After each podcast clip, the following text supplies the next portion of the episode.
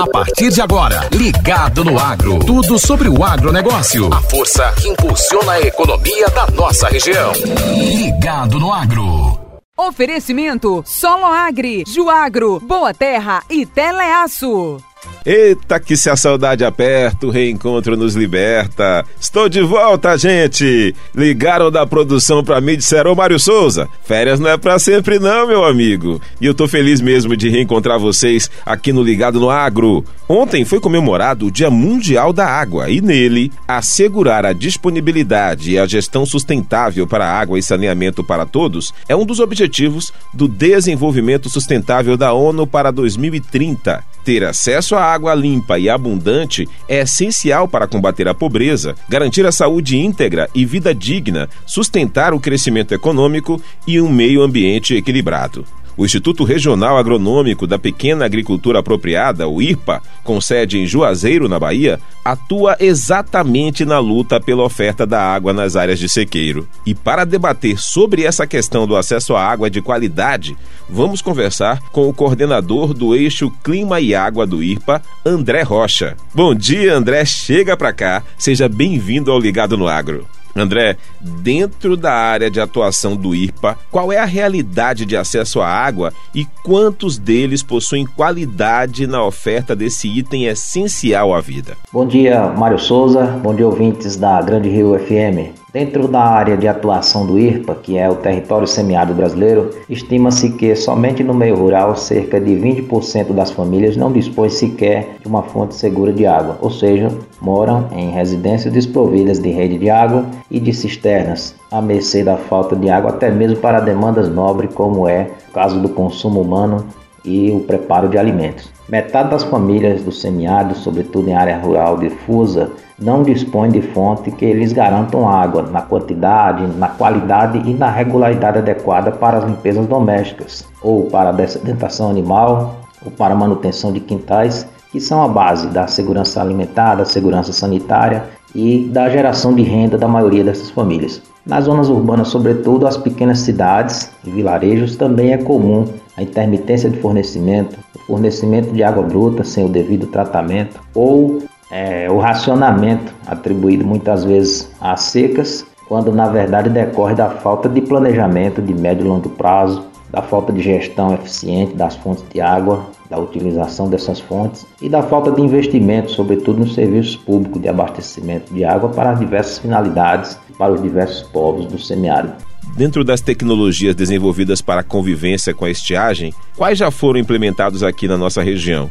Embora o maior entrave não esteja necessariamente na criação de tecnologias, mas sim na escolha e na promoção dentre as existentes, por meio, sobretudo, das políticas públicas e com um orçamento à altura da demanda, com o comprometimento da sociedade e do poder público nas suas diversas esferas para com a segurança hídrica, inúmeras experiências, sobretudo da sociedade civil, têm mostrado é, resultados exitosos, seja na adequação, na difusão ou na apropriação das técnicas por agricultores e agricultoras quando se trata da convivência com o semiárido.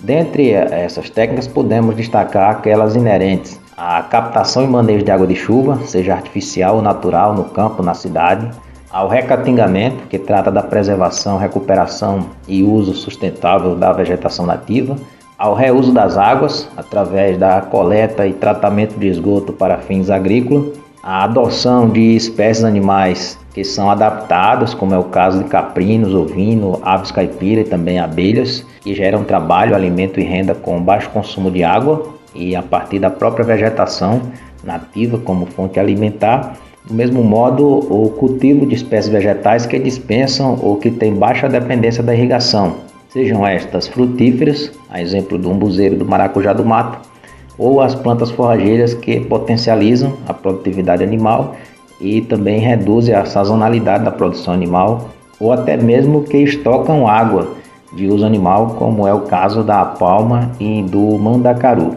Duas iniciativas mais transformadoras, podemos citar, implementadas no semiárido, foram os programas P1MC, 1 milhão de cisternas, e P1 mais 2, Uma Terra e Duas Águas, por entidades da ASA, Articulação Semiárido Brasileiro, da qual o IRPA é integrante, e que contribuiu junto a outros programas para que as estatísticas do semiárido deixassem de evidenciar um milhão de mortes por sede, fome ou fatores correlacionados para evidenciar mais de um milhão de famílias providas de cisterna para estocar parte da água requerida né, em suas residências, evidenciar a ausência de migrações em massa por fome ou sede, evidenciar a ausência de registro de saques em supermercado por força da seca.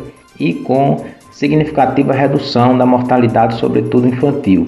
E mais que isso, milhares de famílias mais conscientes sobre as reais causas de seus problemas, com uma melhor compreensão sobre as limitações, mas também sobre as potencialidades do clima e da região, com a visão mais crítica sobre o papel da educação, da comunicação e demais fatores indispensáveis ao empoderamento, autonomia e ao progresso das pessoas da região.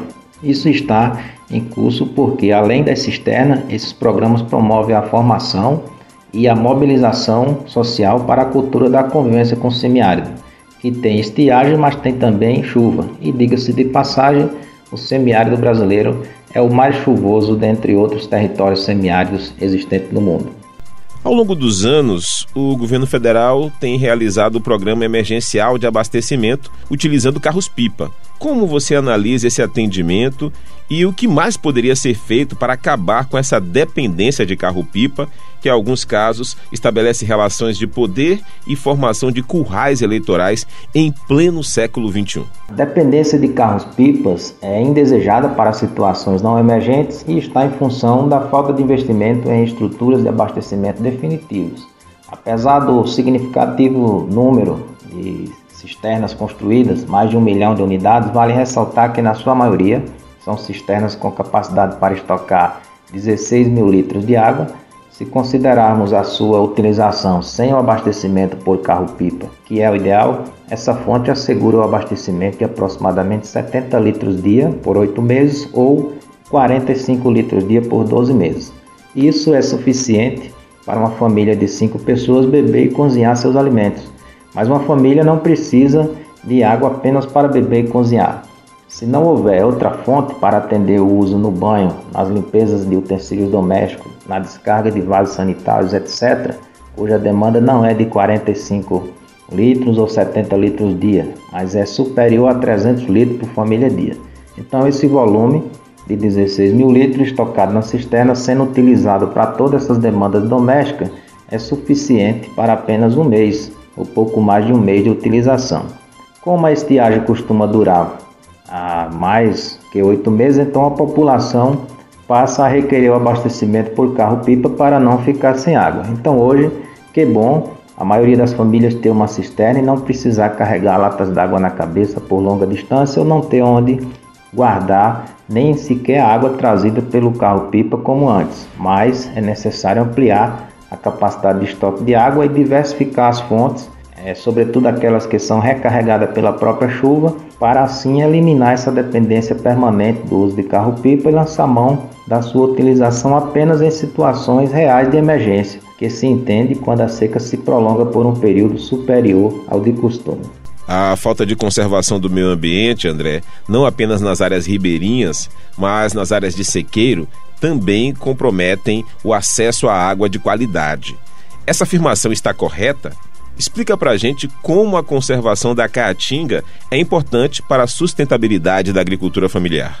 Sim, a degradação não apenas do leito dos rios e de áreas ribeirinhas, mas de toda a bacia hidrográfica, ou seja, das áreas de captação natural da chuva e de infiltração para o subsolo que retroalimenta as nascentes, compromete a vazão dos rios. O desmatamento das áreas de captação e recarga não só compromete a infiltração de água para o lençol freático, como também desagrega o solo, permitindo que esse seja carreado para o leito dos rios, ocasionando o que chamamos de assoreamento. A, do mesmo modo, a destinação não adequada de lixo, o lançamento de esgoto não tratado e os metais pesados drenados ou lixiviados a partir das atividades de mineradoras, de indústria como costume de couro e das lavouras que fazem uso de adubos solúveis e de agrotóxico, ele compromete a biodiversidade como um todo e também a qualidade da água. Por sinal, é importante que gestores públicos e consumidores se interessem em saber e monitorar não apenas a presença de micro-organismos ou sais na água servida, mas também os níveis de resíduos químicos presentes nas fontes onde as águas servidas são captadas e também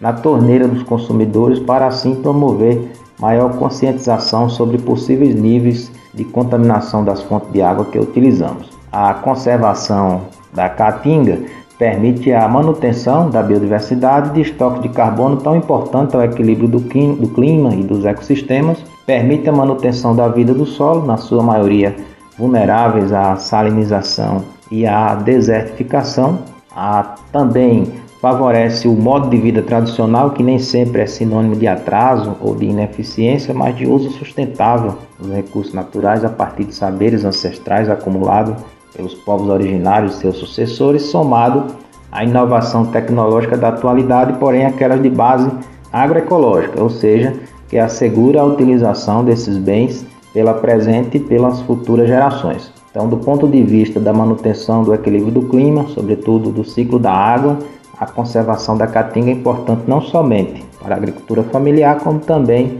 para o abastecimento de água nas cidades, para a qualidade de vida de toda a população, seja rural ou urbana, inclusive para a economia da região.